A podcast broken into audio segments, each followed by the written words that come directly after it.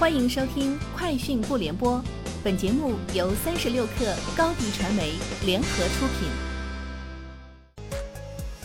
网罗新商业领域全天最热消息，欢迎收听《快讯不联播》。今天是二零二零年九月二十九号。滴滴旗下社区电商平台诚心优选宣布，全国日订单总量突破二百八十万单。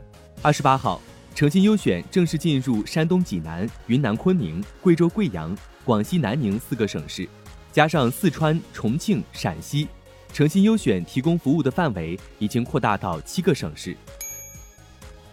从新疆维吾尔自治区商务厅了解到，当地联合苏宁易购开展六千万元家电消费满减补贴、三千万元绿色节能家电换新补贴、两千万元家电下乡补贴系列活动，对消费者购买新家电回收旧电器进行补贴。同时还有满减和满赠活动。一加创始人刘作虎在微博表示，今年没有八 T Pro，喜欢 Pro 级产品的用户可以继续选择一加八 Pro 这款年度机皇。我们对它的规划本身就是朝着没有升级余地的方向去定义的。三十六氪获悉，昨天在阿里巴巴召开的二零二零年度全球投资者大会上。阿里巴巴 B to B 事业群总裁戴珊表示，阿里巴巴将推出数字贸易体系。近年来，ATM 机的使用率正在逐渐降低。上半年，全国 ATM 机具数量减少已超过四万台。对此，大部分 ATM 制造企业都在公告中表示，公司已经在积极转型，提供数字货币应用技术解决方案、ATM 运营服务、智能交通等，成为主要的转型方向。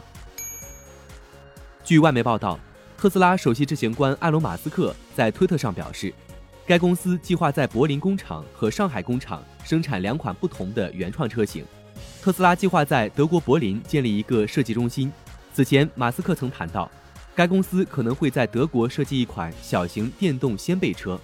今年一月份，特斯拉宣布，它将在中国开设一个设计研发中心，以便更好地服务于其最大的电动汽车市场之一——中国。微软公司表示，Office 三六五、Teams 和其他一些在线服务遭遇中断。该公司发言人对所遭遇的服务中断给予了证实。涉及的服务还包括 Exchange Online 和 OneDrive。导致这次服务中断的原因以及什么时候能够恢复运营，这位发言人没有给出进一步的细节。以上就是今天节目的全部内容，明天见。欢迎添加小小客微信，xs 三六 kr，加入三十六氪粉丝群。